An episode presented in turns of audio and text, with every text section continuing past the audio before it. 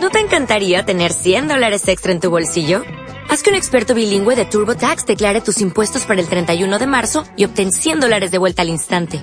Porque no importa cuáles hayan sido tus logros del año pasado, TurboTax hace que cuenten. Obtén 100 dólares de vuelta y tus impuestos con 100% de precisión. Solo con Intuit TurboTax.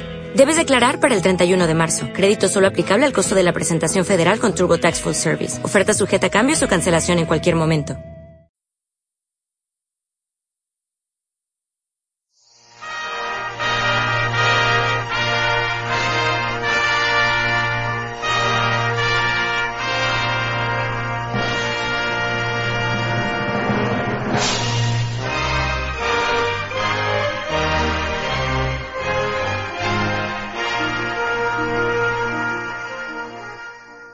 Romanos capítulo 2, comenzando a leer en el versículo 17 y leeremos hasta el versículo 29. Ahora bien, tú que llevas el nombre de judío, que dependes de la ley y te jactas de tu relación con Dios, que conoces su voluntad y sabes discernir lo que es mejor porque eres instruido por la ley, que estás convencido de ser guía de los ciegos y luz de los que están en la oscuridad, instructor de los ignorantes, maestro de los sencillos, pues tienes en la ley la esencia misma del conocimiento y de la verdad. En fin, tú que enseñas a otros, ¿no te enseñas a ti mismo? ¿Tú que predicas contra el robo, robas?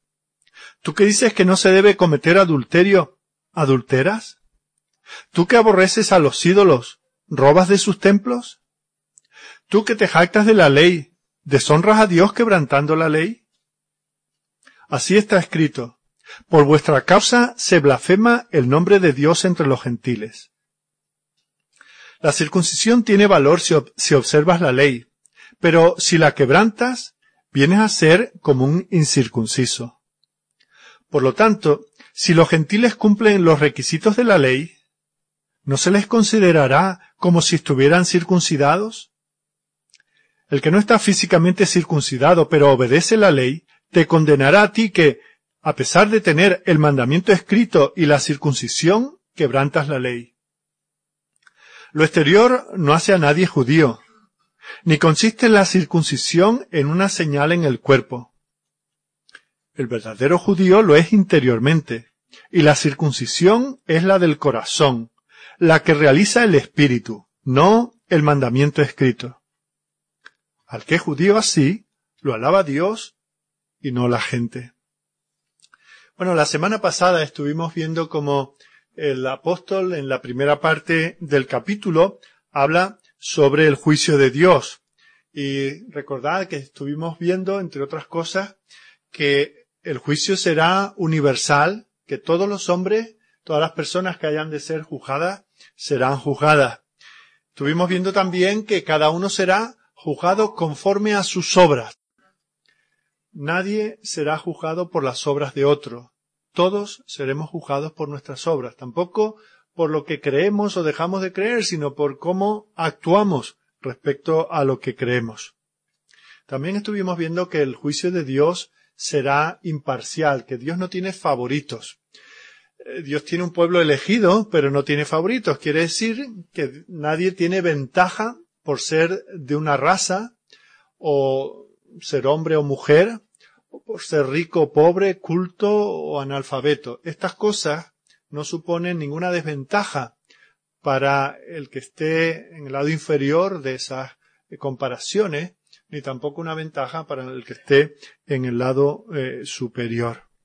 Lo último que vimos la semana pasada es que el juicio estará basado no en criterios humanos que son cambiantes, según pasan los años y según cambian las culturas, sino que el juicio estará basado en la ley de Dios.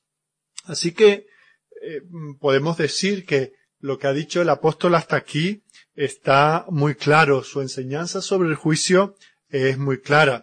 El problema es que muchos no aceptan la verdad que aquí eh, presenta el apóstol hemos visto que esa verdad está en la conciencia de los hombres, no solamente está escrita eh, eh, la ley en, unas tablas de piedra, no solamente la palabra de Dios está escrita en papel con tinta, sino que está escrita en el corazón de todos los hombres.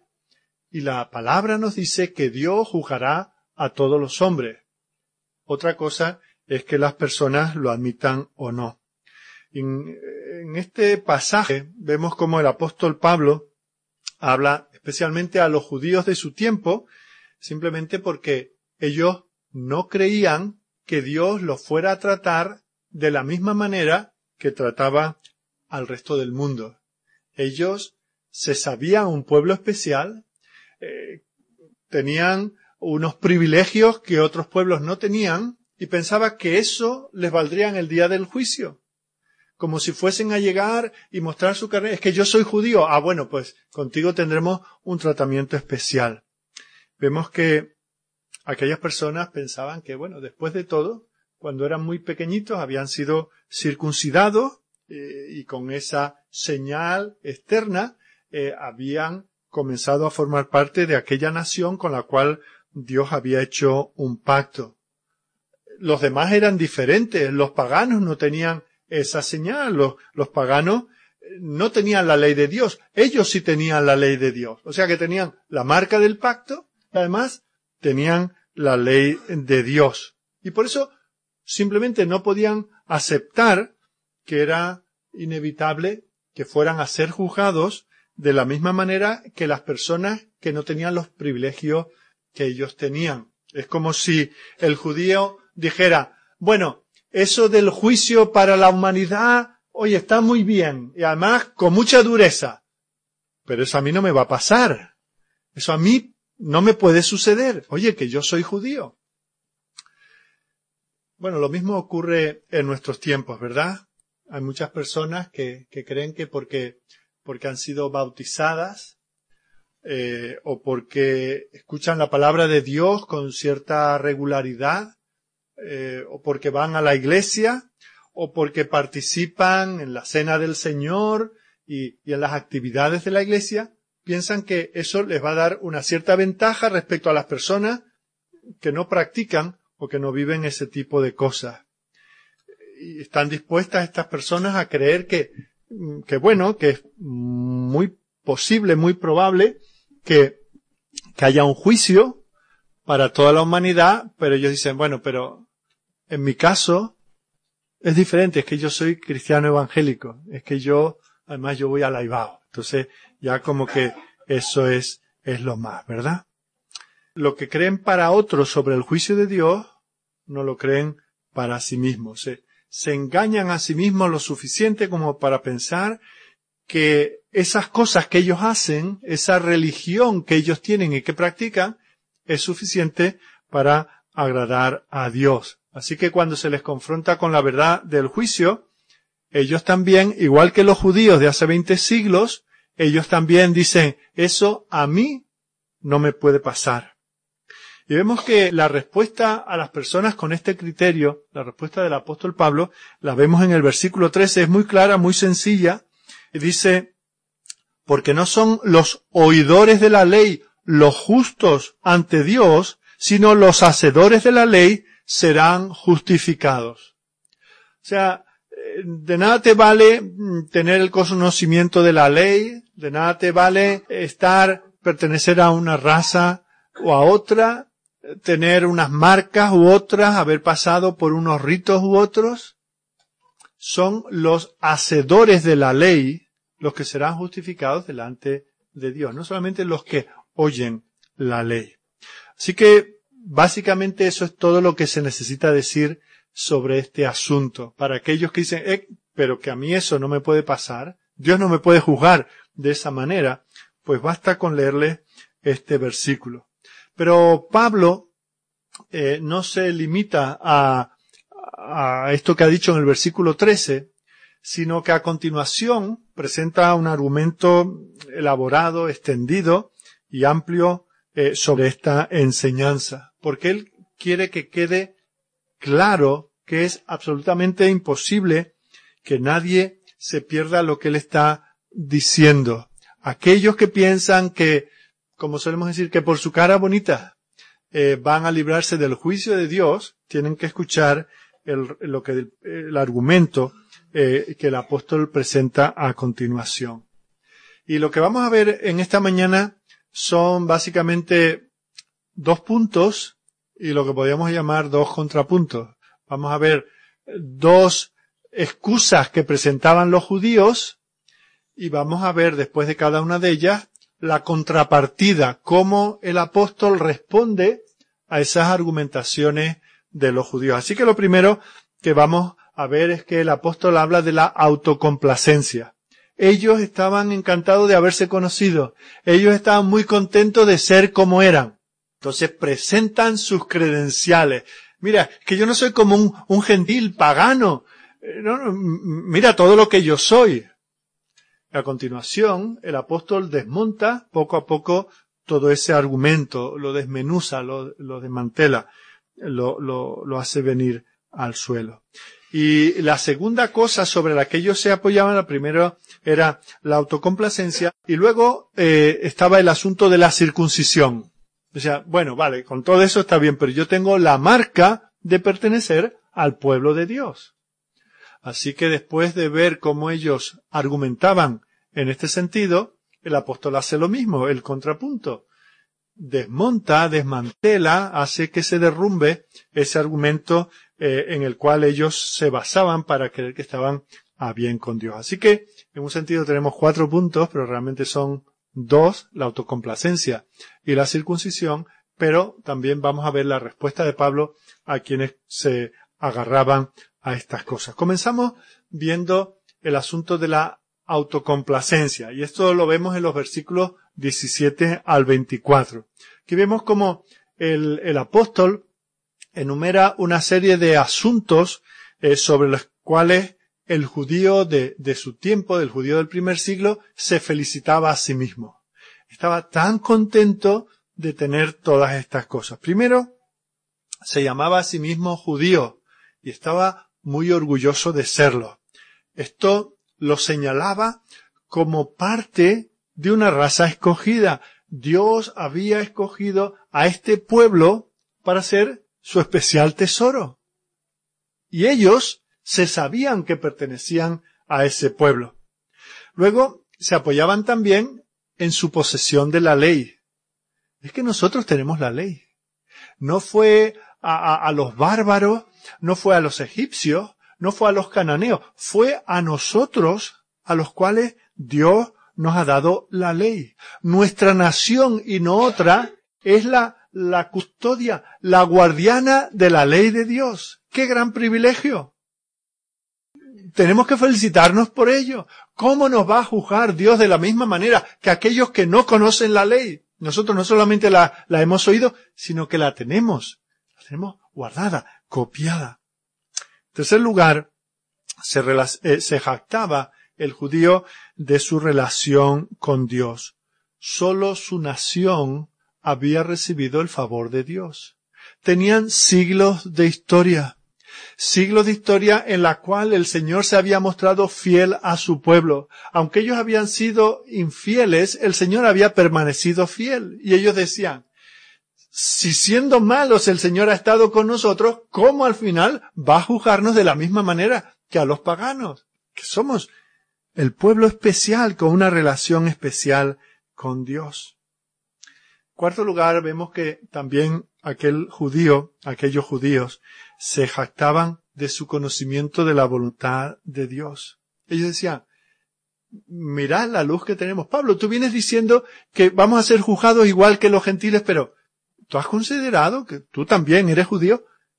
La luz que nosotros tenemos, nosotros no somos ignorantes como los paganos que, que, que van como dando palos de ciegos, tropezando no, no. Nosotros sabemos exacta y precisamente lo que Dios ha dicho.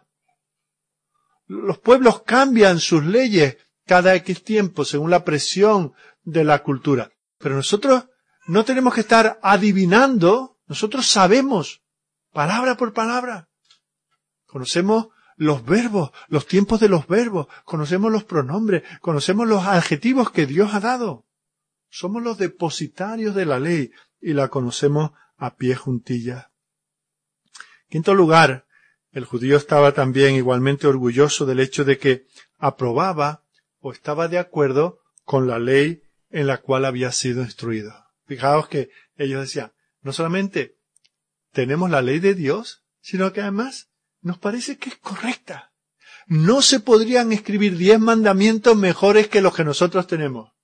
No se puede escribir ningún mandamiento, ninguna ley, ninguna norma sobre la convivencia ciudadana como lo que encontramos en, los libros de Moisés. No podemos encontrar mejor manera de vivir en ninguna filosofía o cultura o nación como lo que tenemos nosotros. Es que tenemos la mejor constitución, por así decirlo. En eso también se jactaban. Sabían que la ley era excelente. De esta manera el judío estaba engreído y por lo tanto se consideraba competente para guiar a otros. Se consideraba como uno que ve en el país de los ciegos. Se consideraba que él, el judío, tenía suficiente conocimiento de lo que a Dios le agrada como para instruir a otros, a los ignorantes, para instruir a los necios, incluso para enseñar a los gentiles. Claro. Pablo, que haya juicio sobre los paganos, claro que sí, y bien duro. Nosotros sabemos lo que agrada a Dios. Así que vemos que en todo esto el judío estaba inflado en lo que consideraba como una superioridad, la superioridad de su raza, de su relación con Dios, de tener la ley, de conocerla. Nosotros, solo nosotros, tenemos la verdad y podemos estar orgullosos de ello. Ahora, si os dais cuenta en el argumento, Pablo no niega todo esto. Todo esto eran privilegios reales. Eran bendiciones que los paganos no tenían. Solo ellos eran el pueblo de Dios. Solo ellos habían recibido la ley.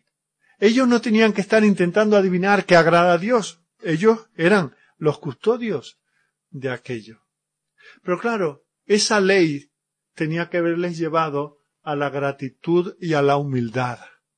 Pero cuando en el capítulo 1 dice que la ira de Dios desciende desde el cielo sobre los hombres, ¿por qué? Porque dice que son ingratos e impíos. Y así estaban los judíos. Quedaban dentro del juicio porque lo que tenía que humillarles les estaba llenando de orgullo. Así que el judío pensaba que no había nadie como él. Él era especial, Dios le trataba de una manera diferente de todos los demás. ¿Cómo iba a ser tratado en el juicio?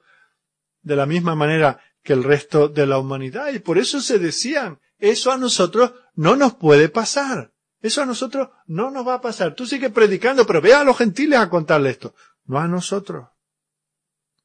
Este error era muy obvio y, eran muchos los que caían en él. Y tal vez nosotros aquí en esta mañana caemos en ese mismo error. ¿Por qué? Porque nosotros tenemos la palabra. Tenemos el santo libro de Dios en nuestras manos.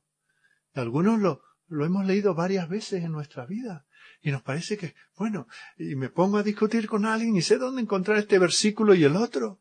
Y a los compañeros de trabajo, cuando hay una discusión de, de algo religioso, yo soy el que soy. Cuando estoy viendo pasapalabra, el que se sabe las preguntas de la Biblia, ese soy yo. ¿Verdad? Creemos que tenemos algo especial.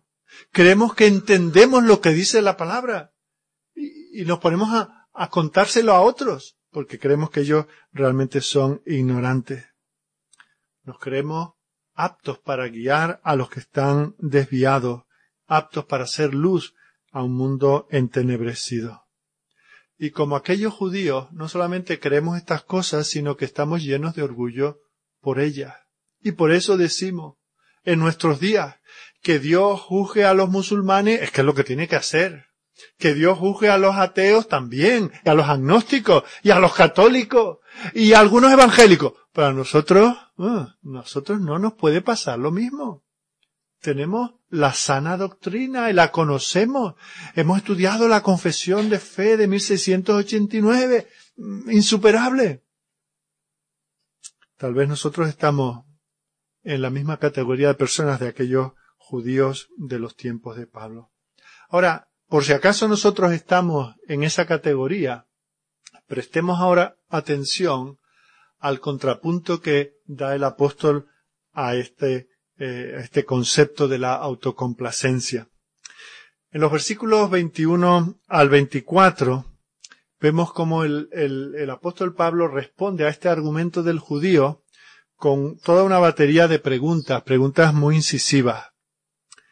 Y comienza diciendo, bueno, he escuchado lo que profesas, pero ¿qué pasa con tu práctica? Ya sé lo que crees, pero ¿practicas lo que crees? Tú enseñas a otros, es cierto, pero ¿qué pasa contigo? ¿Estás tú practicando lo que predicas? Por ejemplo, enseñas a la gente que no se debe robar, pero ¿tú robas?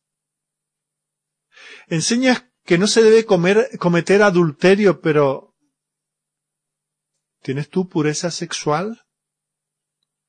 ¿Te opones a la idolatría? Pero ¿profanas tú con tu presencia y con actitud en la casa del Señor las cosas santas del Señor? ¿Te aburres en tus devocionales?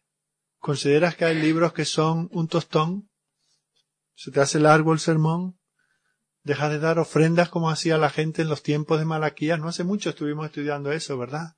Los sacerdotes decían, ay, qué aburrimiento, siempre lo mismo, ¿verdad? Y la gente le ofrecía al Señor cualquier sacrificio, ya fuera un cordero que se encontraban por ahí, o que robaban, o que se estaba a punto de morir, ¿verdad? Cualquier cosa le valía al Señor. ¿Estás tú en esa condición?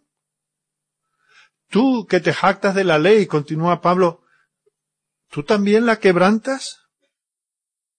Porque cuando lo hace, tú estás deshonrando a Dios más que el pagano. El pagano deshonra a Dios al ignorar la ley y por lo tanto adorarle de una manera equivocada, pero, pero es que tú la conoces, te jactas de ella, pero aún así sigues deshonrando el nombre del Señor. A diferencia de ti, los paganos no conocen a Dios, no conocen su ley. Tú pecas contra conocimiento. Tú no pecas sobre la ignorancia, sino contra el conocimiento que Dios te ha dado. Porque tú has dicho que tú te jactas de la ley, que te parece estupenda, que la conoces muy bien, que la puedes enseñar a otros. Pero luego haces lo mismo, con lo cual tu pecado es más grande. No tienes ninguna razón para estar orgulloso, sino más bien lo contrario. Y luego fijaos que hace una, una acusación. Dice, mira, los gentiles, los paganos, los que no conocen a Dios ni su ley, solamente saben de Dios y su ley lo que ven en ti. Tu testimonio les habla del Dios en el que tú crees, de la palabra, de los mandamientos del Dios que tú dices honrar. Pero cuando te ven deshonrar a Dios con tu comportamiento, ¿qué imagen se quedan de Dios? Tú estás contribuyendo a que el pagano continúe en su ignorancia.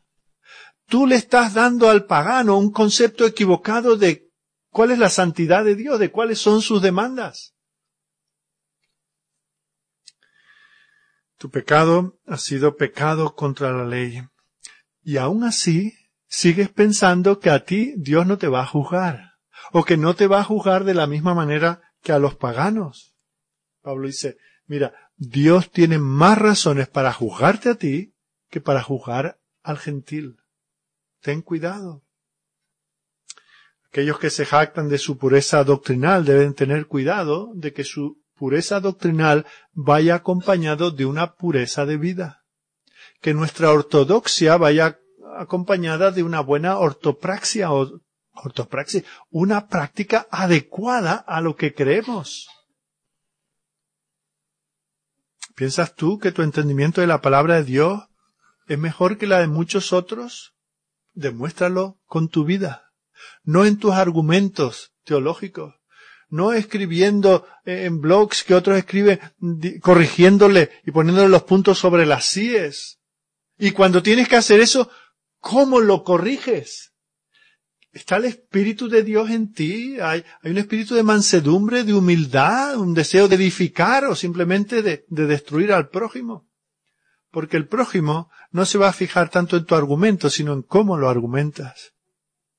Muchas veces no va a oír la palabra de Dios que predicas porque tu vida habla más fuerte, tu mal testimonio habla más alto que lo que habla tu boca. Por eso te estás engañando a ti mismo cuando estás tan a gusto con lo que eres y los privilegios que tienes. Pero ten cuidado, que tú no escaparás del juicio de Dios. No pienses eso a mí, no me pasará, te pasará. Será juzgado con mayor dureza. El segundo punto que tiene que ver con la circuncisión. Primero vimos el apóstol Pablo dice, habla de la autocomplacencia que ellos tenían, la rebate, y ahora vemos cómo habla de la confianza que ellos tenían en la circuncisión. Y eso lo vemos en los versículos 25 al 29. Y aquí el apóstol dice varias cosas con respecto a la circuncisión. El judío en los tiempos de Pablo estaba muy orgulloso de llevar en su carne, llevar en su cuerpo esta señal externa, visible, esta señal permanente de pertenecer al pueblo del pacto de Dios. Y consideraba que eso era una garantía contra el juicio de Dios, era una garantía contra la condenación de Dios. Ellos pensaban que Dios eh, les iba a ver, vivieran como vivieran, cuando el Señor le dice, no, es que te tiene la marca del pacto, haga lo que haga, está garantizado. ¿Cómo podía Dios, según pensaban ellos, tratar de la misma manera aquellos que tenían la señal como aquellos que no la tenían? Si les trataba igual, ¿para qué les había dado la señal? Si no les suponía ninguna ventaja, ¿para qué había mandado a su pueblo a marcarse de esa manera? El judío pensaba, bueno, es que yo soy descendiente directo de Abraham, aquel con el cual Dios hizo un pacto y le dijo que en él serían benditas todas las naciones de la tierra. Y el primero que mandó a circuncidar fue al propio Abraham. Y esa misma marca yo la llevo en mi cuerpo. Por lo tanto, yo soy uno como Abraham a los ojos de Dios. Por lo tanto, un heredero de las promesas. Ellos se miraban y decían, es que tengo un recordatorio perpetuo. Y Dios también cuando me ve se tiene que acordar de manera perpetua de que yo soy parte de su pueblo. Ahora mira a los paganos. ¿Qué señal tienen? Ninguna, porque Dios no ha hecho ningún pacto con ellos. Por lo tanto, ellos se consideraban eh, muy privilegiados. Y esta línea de argumentación sonaba muy convincente y de hecho satisfacía a, a los judíos de los tiempos de Pablo. Pero es el argumento de los ritos externos yo he sido bautizado. Me dieron un diploma cuando acabé el cursillo de, de, de, preparación. Lo tengo enmarcado en el salón de casa. Y eso, eso es muy persuasivo, ¿verdad? ¿Cuántos miles de personas han depositado sus esperanzas del cielo en el rito externo del bautismo? Mientras que otros ni siquiera eso, sino, no es que yo tengo la Biblia yo la he leído alguna vez, yo asisto a la iglesia, yo tomo la cena del Señor cada vez que se reparte, y confían en que esas cosas son suficientes para, como un salvoconducto, el día que tengan que comparecer ante el juicio de Dios. el problema de estas personas es que se olvidan de que Dios solamente mira el interior y no lo exterior del hombre. Y estas personas estaban apoyándose en falsas esperanzas. Dios nunca dijo lo que ellos estaban asumiendo por llevar la señal de la circuncisión. Así que Pablo, y entramos en nuestro cuarto punto, Pablo tiene que desmontar esa consideración. Y lo hace en los versículos 25 al 29. Aquí vemos como paso a paso él va desmontando este argumento. En el versículo 25 Dice, pues en verdad la circuncisión aprovecha si guardas la ley, pero si eres transgresor de la ley, tu circuncisión viene a ser incircuncisión. Fijaos que el argumento es el mismo que él utiliza para desmontar la autocomplacencia que ellos tenían. Él dice, mira, la circuncisión es una señal de algo. De hecho, es la señal de que la persona está apartada para Dios. Si tú estás apartado para Dios, vives conforme a ese apartamiento. Y la circuncisión es simplemente una señal de eso. Pero tú, al quebrantar la ley, estás demostrando que no estás apartado para Dios. Así que la circuncisión es una señal externa, en este caso, de algo que no está dentro, algo que no se verifica en tu vida, algo que no está en tu corazón. ¿De qué te vale la señal si no tienes la marca interna, la circuncisión del corazón? Si no tienes la realidad interna, la señal externa es vacía. De hecho, otros pueblos, otras naciones también practicaban este rito de la circuncisión. Así que una señal externa que trata de simbolizar algo que ha ocurrido dentro, pero si no ha ocurrido dentro, es una señal inútil. Y en el día del juicio tú dices, eso a mí no me va a pasar porque yo tengo la señal, pero tienes la señal, pero no tienes la correspondencia interna de esa señal. A continuación, en el versículo 26 dice, si pues el incircunciso guardare las ordenanzas de la ley, ¿no será tenida su incircuncisión como circuncisión?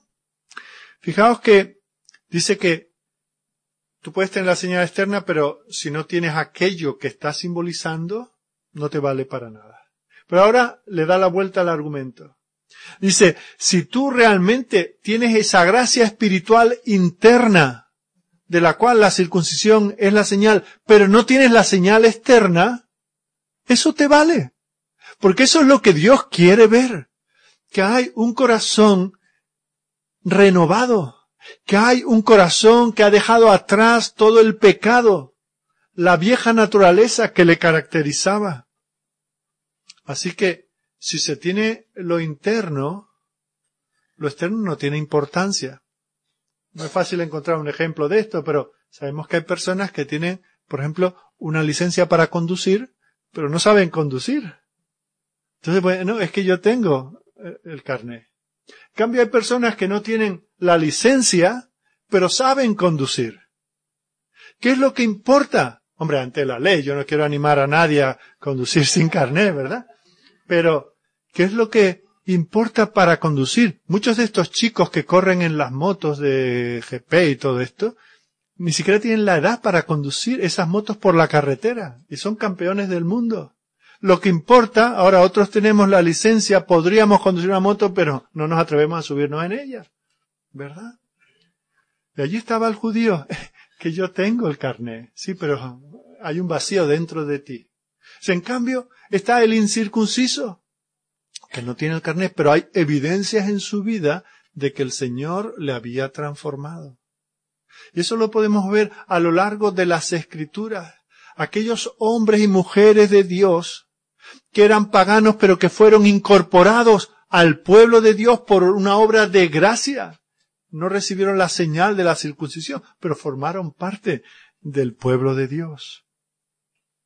Así que si un gentil guarda la ley, demuestra que de hecho está apartado para Dios. Tiene esa gracia espiritual interna de la cual la circuncisión es señal externa.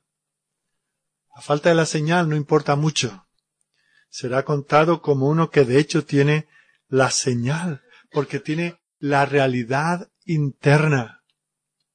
Luego llegamos al versículo 27. Continúa el argumento, dice, y el que físicamente es incircunciso, pero guarda perfectamente la ley, te condenará a ti que con la letra de la ley y con la circuncisión eres transgresor de la ley.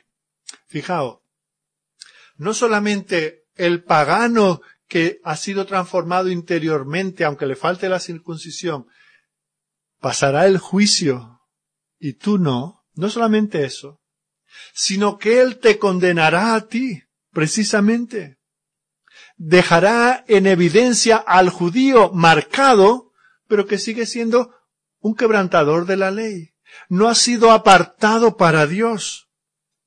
El gentil que guarda la ley está apartado para Dios aunque le falte la señal.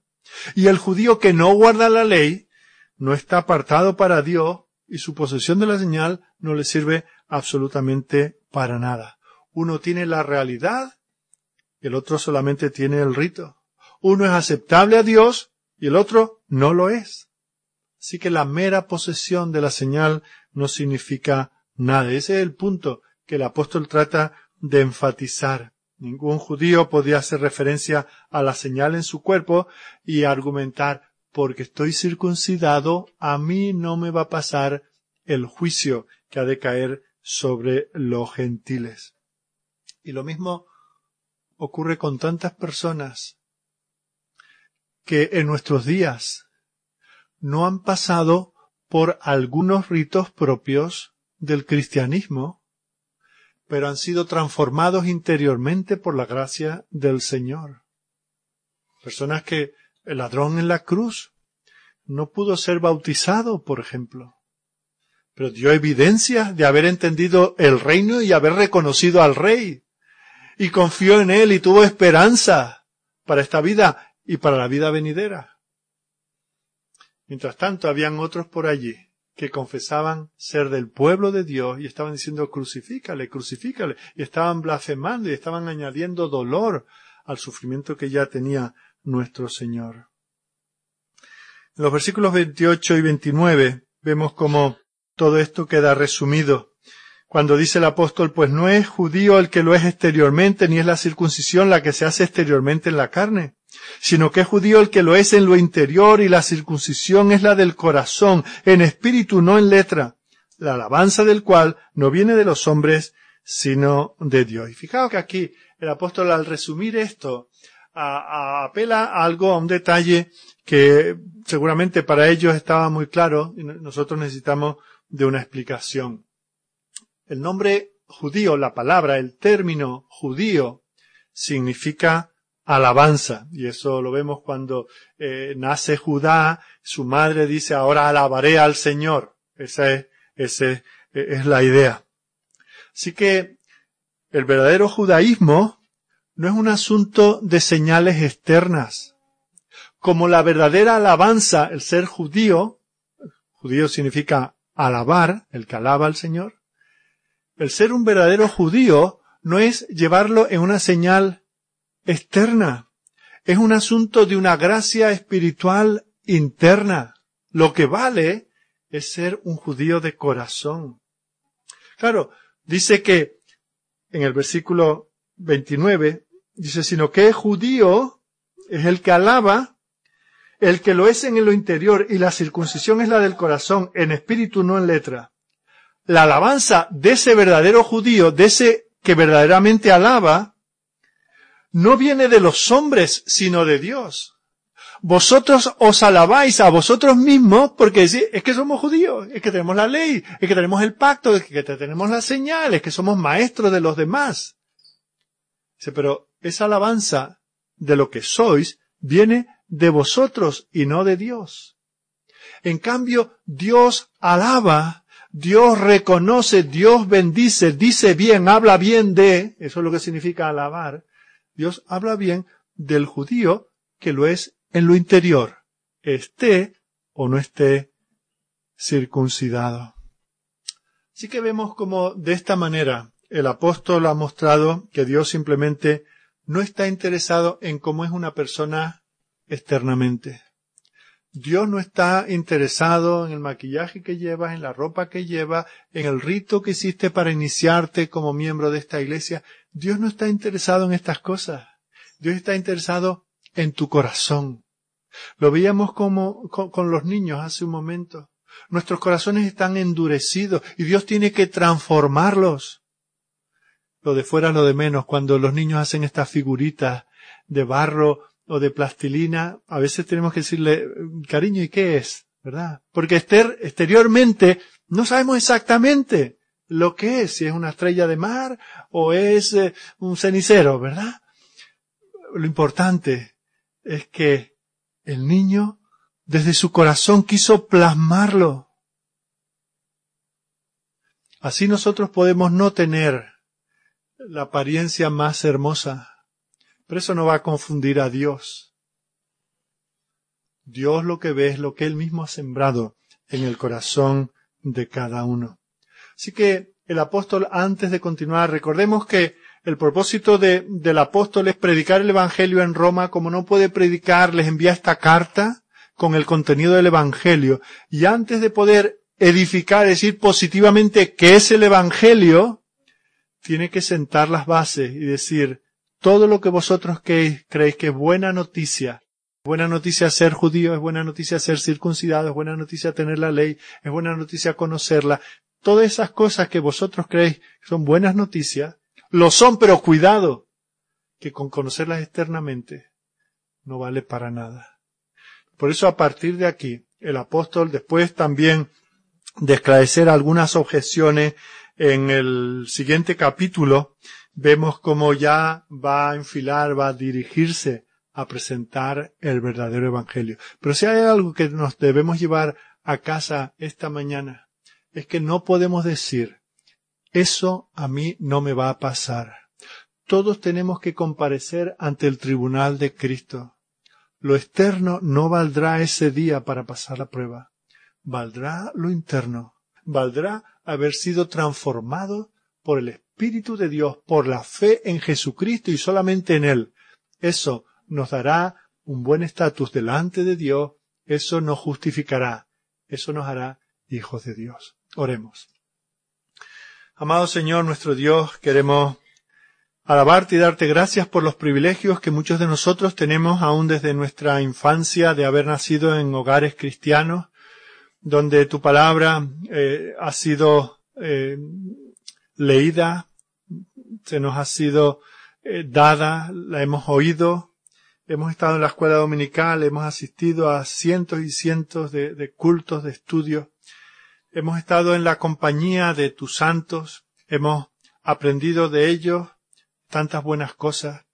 Señor, todo esto son privilegios, pero ninguno de ellos es privilegio suficiente como para eximirnos de tener que comparecer ante el tribunal de Cristo. Por eso, Señor, tenemos que darte gracias, que tú también has llegado a nosotros al interior de nosotros, a nuestro corazón, a lo que verdaderamente somos. Allí solo has hallado orgullo, solo has hallado ingratitud, pero tú nos has cambiado, nos has transformado. Con tu mano poderosa, sabia y generosa, tú has querido hacer de nosotros nuevas criaturas.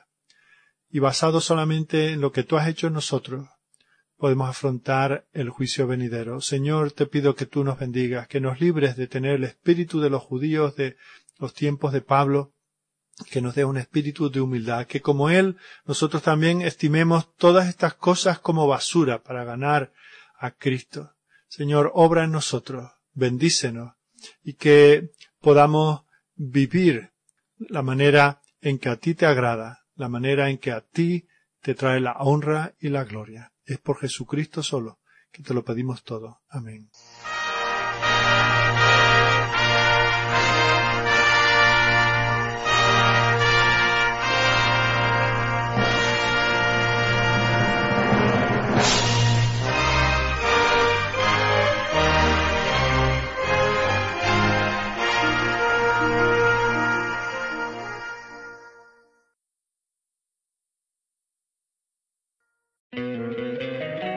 Encantaría tener 100 dólares extra en tu bolsillo?